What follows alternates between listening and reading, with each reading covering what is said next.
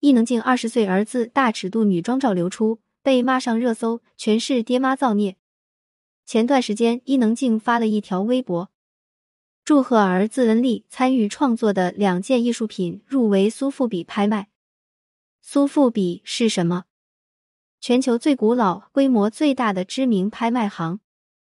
而这次竞拍的作品有来自村上隆、草间弥生、达明赫斯特、奈良美等艺术领军人物的作品。作为 Z 世代的恩利，能成功入围并落锤，无疑是非常值得母亲骄傲的成绩。而此次的评论区里，一改往日的吐槽，全是好评。不少网友表示，让孩子成为自己，才是真正的爱他。太感动了，好棒的恩利！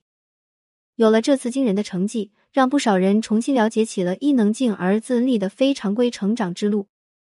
零一，记得恩利上热搜的时候是被骂上热搜的，毕竟当时大部分人都不能接受一个好好的男生化起浓妆、戴起假发、穿起女装。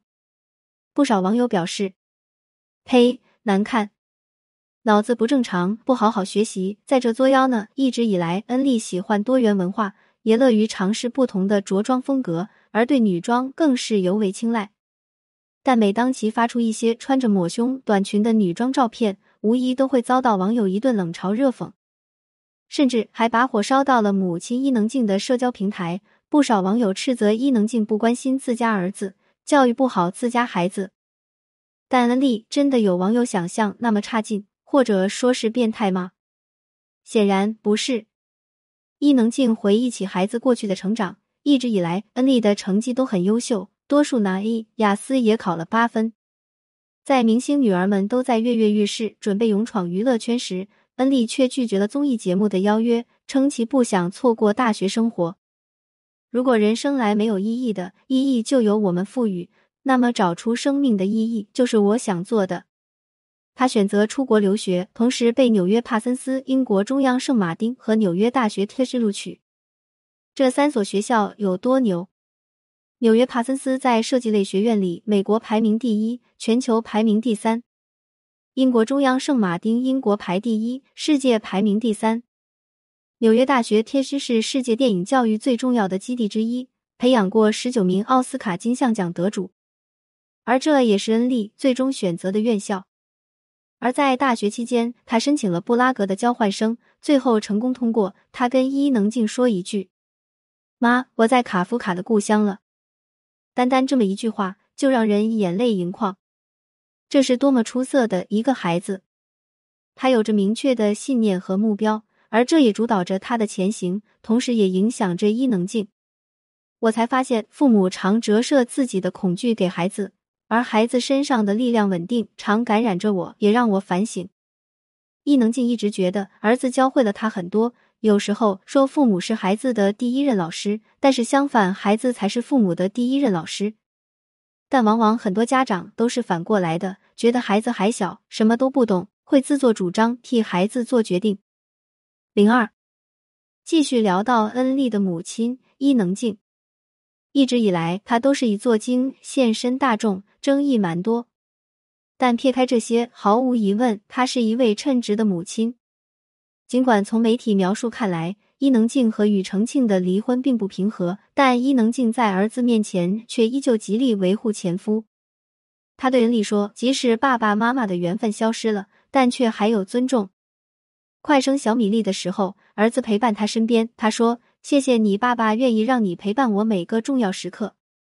恩利在离婚的时候分给了庾澄庆抚养，但伊能静却从未缺席孩子的成长。只要一到周末，无论前一天在哪里，伊能静都会赶回台北接孩子放学，陪孩子过周末。碰到孩子放假，自己的行程就会一推再推，先带孩子好好玩，好好吃一顿再说。从恩利小时候，他就一直记录下他成长的过程。在恩利三岁的时候，他发现他绘画表达情感丰富，便一直鼓励他用图画表达感受。母亲的鼓励让恩利内心的艺术因子得以保留及催发，成就了如今多才多艺的恩利。恩利十八岁的时候，他写下一句：“从今天起，你不再是伊能静的儿子，你是你自己。”恩利生日当天，他陪儿子切完蛋糕，给孩子和朋友点了点酒。就离开了现场，把聚会留给了孩子，把孩子交还给孩子自己，然后得体的退出，这就是最大的爱。之后，当恩利女装造型引发争议后，他第一时间给伊能静打电话：“你会不会受伤？我会不会影响你的工作？要不我关掉社交网络，不发了。”伊能静说：“你不需要承担来自父母职业上带给你的任何东西。我觉得大不了我就不做这个行业了，没有什么比你更重要。”当与重庆妈妈极力反对孙子穿女装时，他依然鼓励孩子。你是自由的，你完全可以做你自己。这不但不会影响到我们，而且你会让更多人知道，自由是非常珍贵的。尊重别人做自己是非常珍贵的，而父母尊重孩子做自己也是非常珍贵的。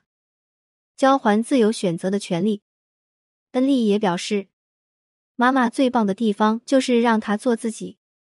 亲子关系不是一种永恒的占有，而是生命中一场厚重的缘分。既不能让孩子童年贫瘠，又不能让孩子成年窒息。爱、尊重、交还自由、得体退场，才能成全健康而温暖的亲子关系。但可惜，现实中往往很多家长都做不到。零三，前段时间，这是真的未来可期上了热搜。一位母亲无意中发现了孩子的几本画本，母亲说，儿子从小就喜欢乱画画。但他口中的乱画却是这样的，画册已经发出，不少网友点赞，这男孩有天赋啊！连中国航天、中国船舶等官方账号都为他留下“中国航天等他长大”等鼓励的话语。但在这位母亲的眼里，这一切都是不务正业，画画影响学习。而这个态度，可见得这位母亲会将如何对待孩子这一天赋。在他们眼里，孩子生来除了学习、追求成绩优秀，另外一切都是浪费时间、影响学业。这样的管教过犹不及。记得奥斯卡获奖短片《包宝宝》吗？动画里 b e l s y 变成了孩子，年迈的母亲非常欣喜，去哪里都揣着孩子，每天捧在手心里，生怕他摔坏了。但随着孩子逐渐长大，进入青春期，越来越渴望了解外面的世界。但母亲欣慰的同时，也倍感痛苦，因为儿子有自己的生活和朋友了，甚至还打算和女朋友出去生活。他不愿意孩子逃离自己的手心，着急的他居然张开大嘴，一口把孩子吃进去了。尽管这是动画里夸张的表现形式，但或多或少折射出了中国育儿的实情：父母总把孩子当成自己的附加品，而非个体。他们很难意识到。孩子总有一天会长大，要接触社会的磨练，重新建立属于自己的生活。过多的控制、干预和要求，难以让孩子形成独立的个体。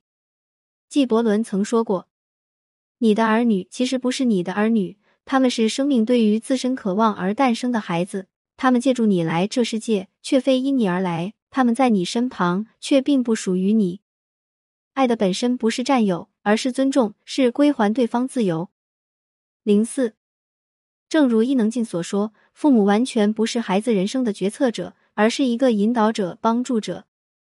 记得有一个纪录片叫《小小少年》，他聚焦在几个有梦想、追求的孩子，记录他们的成长故事。一个在猪肉店里翩翩起舞的芭蕾女孩云儿，她出身大山之中，父亲常年出外打工，母亲开了家猪肉店。每天凌晨四点半就得起床去店里帮忙照顾弟妹，但这琐碎繁忙的工作并不会引起他的反感，因为他能在抽空之余跳舞。